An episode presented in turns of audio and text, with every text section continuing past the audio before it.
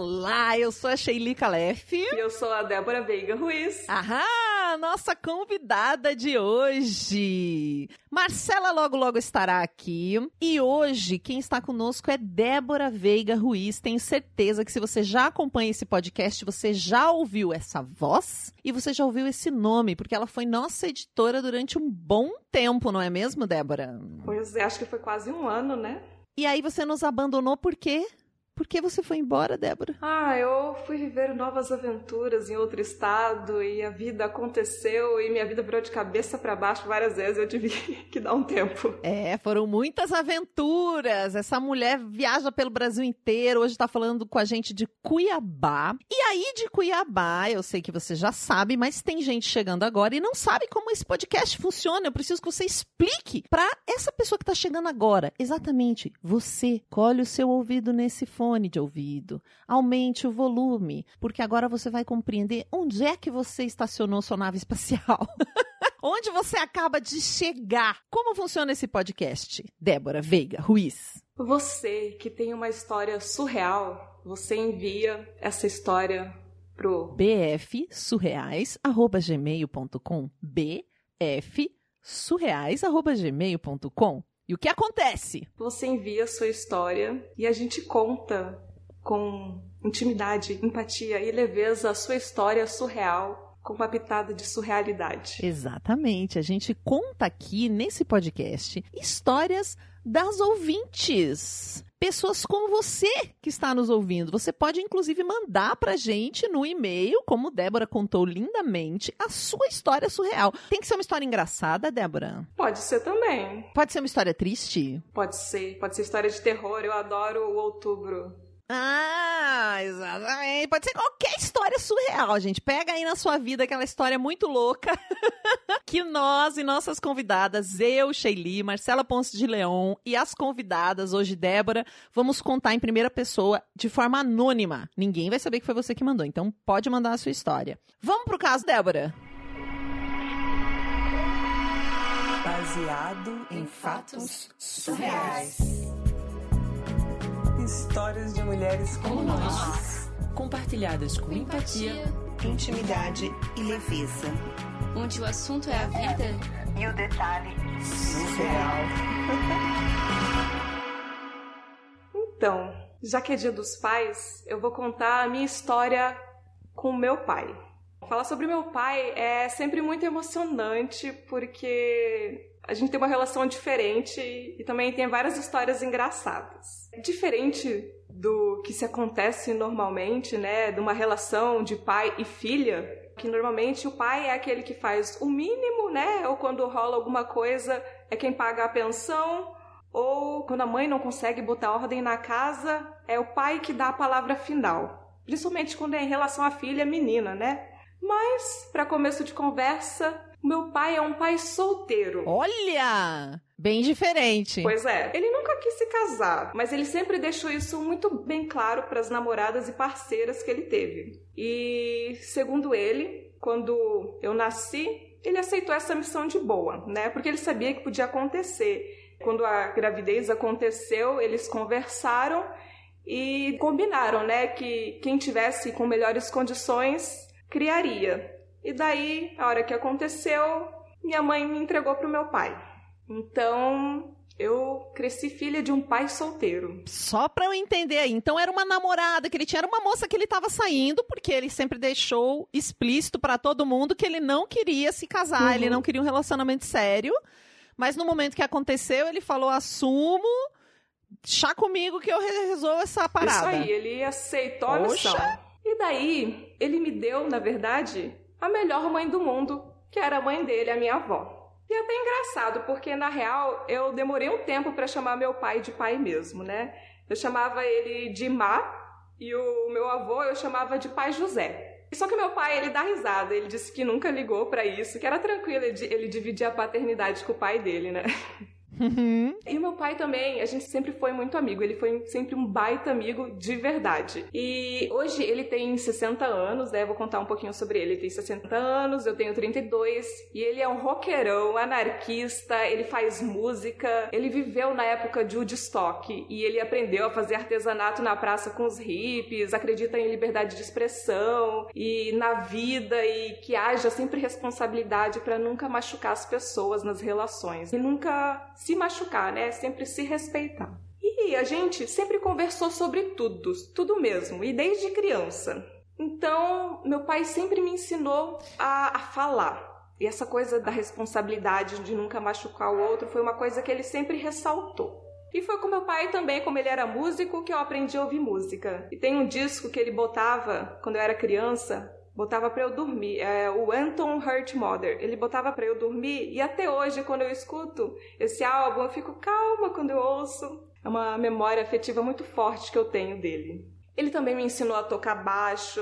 Então é um pai realmente diferente do padrão que a gente conhece. Uhum. Um pai muito amigo, que assumiu a paternidade, que dividia a paternidade com seu avô. Eu acho que isso é uma coisa que acontece muito, né? Acho que eu tive um pai mais parecido com o pai que você relatou no começo. E não sei se eu conheço um pai assim. Eu tô imaginando esse pai, mas de todas as pessoas que convivem comigo, eu não conheço ninguém que tenha um pai assim, do jeito que você tá falando. Pois é, e, e é até engraçado, porque para mim, como eu cresci com esse pai diferente, nessa família diferente, para mim isso sempre foi o normal. E eu fui começar a entender que o padrão mesmo, né, é diferente quando eu fui conhecendo os pais de amigas, como eles se relacionavam, como muitas vezes nem conversavam dentro de casa e tinha essa relação de, de você obedecer ao pai. E eu nunca obedeci meu pai. Tipo, quando a gente conversava sobre isso, ele me falava: Você não tem que me obedecer, você tem que me respeitar, assim como eu te respeito. Então, sempre foi uma relação muito diferente mesmo do padrão.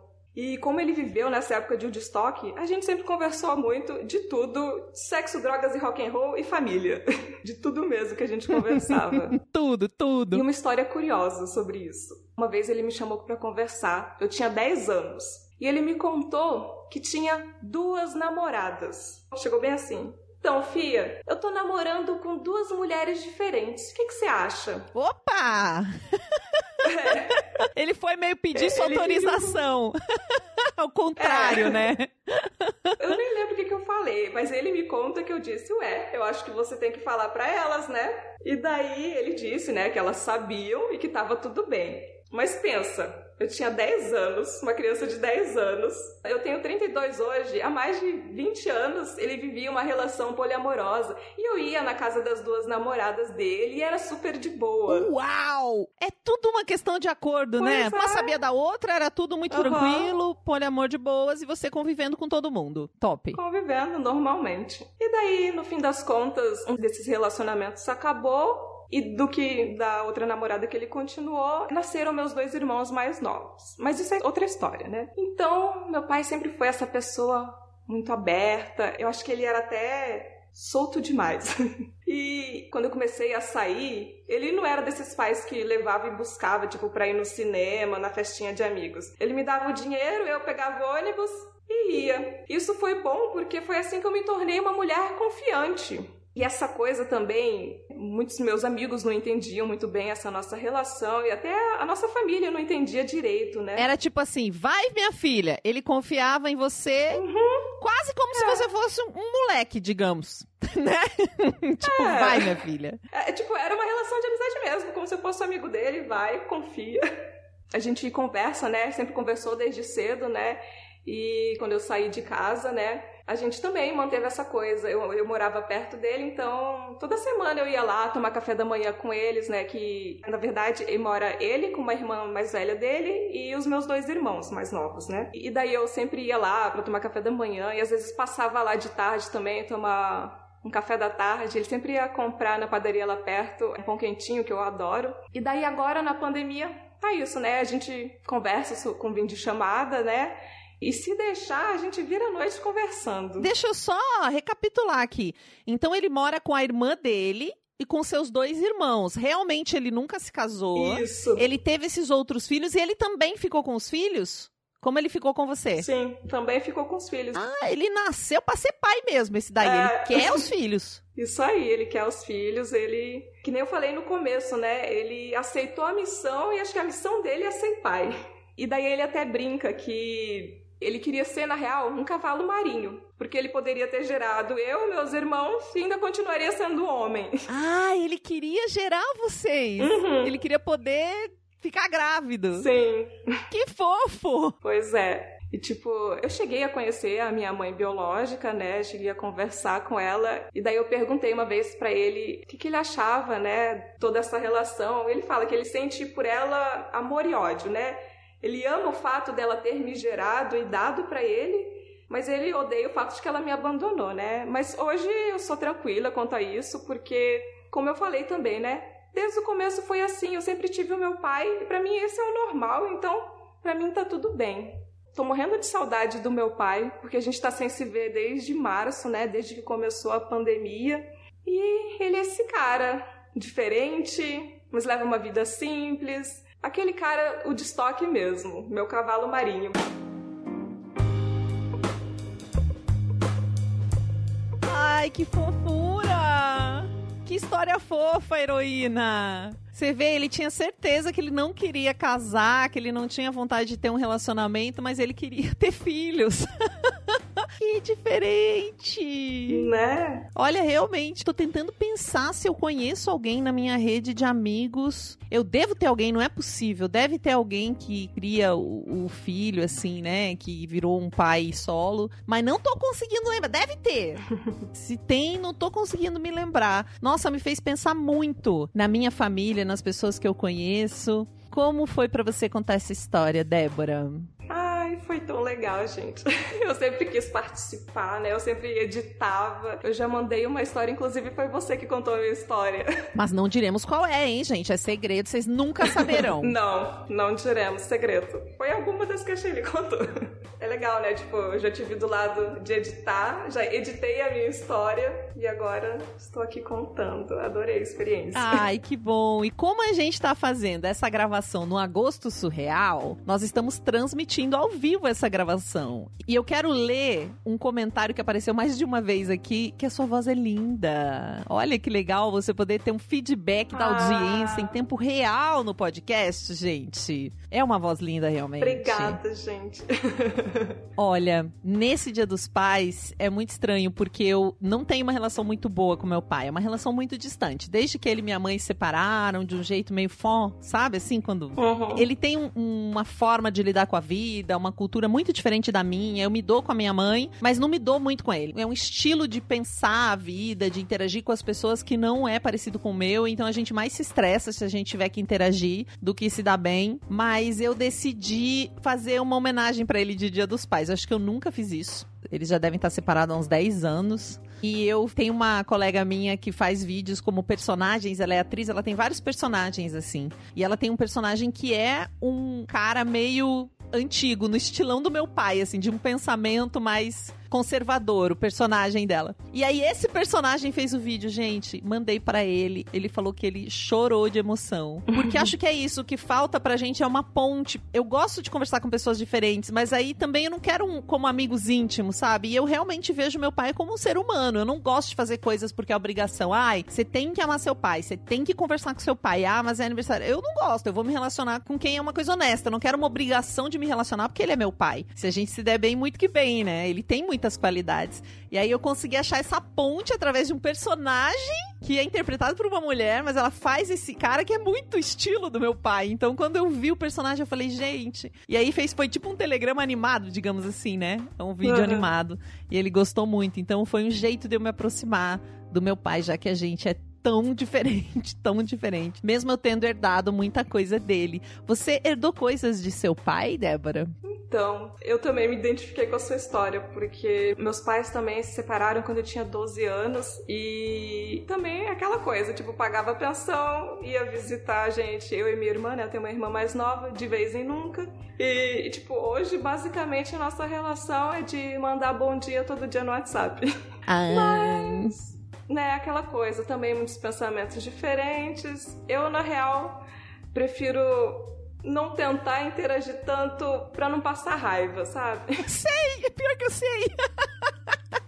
Nossa, o meu pai, quando eles se separaram, a gente já era adulta, já tinha saído de casa, Uhum. então nunca pagou pensão, nós já éramos maiores de idade e tudo. E eu fiquei pensando que, independente de tudo isso, as minhas maiores qualidades, eu herdei muitas qualidades da minha Uhum. mãe, mas ele é contador de história, ele é pescador, meu pai, né? Ele gosta de pescar. Não que era a profissão dele, mas então a habilidade de contar história, de encantar as pessoas. Ele é um cara que todos os meus amigos amavam. Sabe aquele falastrão, Sei. sabe? Gosta de um papinho, de uma resenha. É isso aí. E eu herdei. Então, como é que eu não vou ser agradecida por essa característica que é total meu pai, né? Quem conhece meu pai, me vê contando história, já vê ele lá. Então, muito obrigada, pai, por essas coisas. Além da miopia, eu brinco que além da miopia, ele já me deixou essa herança da...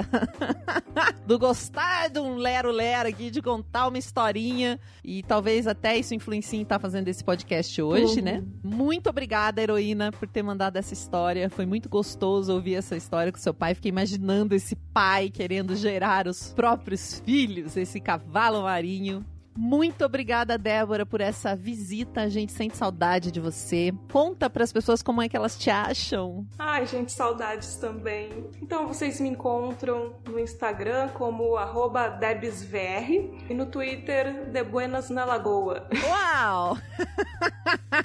Acompanhem lá o trabalho da Débora. E se você está aqui ouvindo a gente, se você tá aí com a minha vozinha, talvez você esteja com saudade da Marcela, mas ela já já estará aqui. Você só está ouvindo eu, ouvindo a Débora e ouve a Má, porque algumas pessoas extraordinárias, como você, contribuem com esse podcast. Muita gente ajuda o podcast divulgando nas suas redes, indo lá no iTunes e avaliando com estrelinhas, porque isso ajuda ele a ser mostrado para mais pessoas. E algumas pessoas contribuem financeiramente para que esse podcast chegue aí. E como é que elas fazem isso? Entrando no site bfsurreais.com.br barra contribua ou encontrando a gente lá no PicPay, no arroba bfsurreais. Lá você pode ver todos os planos, como contribuir. A gente tem grupo no Telegram, tem um monte de coisinhas que são as recompensas das contribuições, fora a gente chegar para vocês. Essas pessoas maravilhosas são o Hugo Ballarini, a Gabriela Coelho, o Gabriel Marreiros, a Fernanda Galdino, o pessoal do desenvolvimento artístico, o Bruno Kimura, o Arthur Peixe, a Ana Terra, a Ana Clara Sochak, a Amanda Magalhães, a Amanda Franco, a Amanda Dirksen. A Juliana Marques, o Kaique Novaes, a Letícia Santos, a Luísa Che, a Marta Batilli, o Max Nunes, a Melissa Costa, a Michele Menegari, o Pablo Vasques, o Pietro Moreira, a Regina Guimarães, o Rodolfo Souza, a Rosiana Roecker e a Samara Cris Marques. Eu pensei em desejar um excelente Dia dos Pais para você que nos ouve, mas eu sei que muitas pessoas foram criadas por outras pessoas que não são necessariamente os pais. Então vamos desejar um excelente relacionamento com os nossos cuidadores. E um abração para você que dedicou a sua vida, uma parte da sua vida, um momento da sua vida para cuidar de um ser humano. Porque eu não sei se existe um desafio maior. É realmente pegar a missão, como a Débora comentou hoje nesse podcast. Cuidar de um ser humano para que ele se desenvolva, para que ele cresça, para que ele, enfim, esteja aqui nesse mundão com a gente, é uma missão que não é simples e não é para os fracos. então, parabéns a você que aceitou essa missão e até o próximo caso surreal.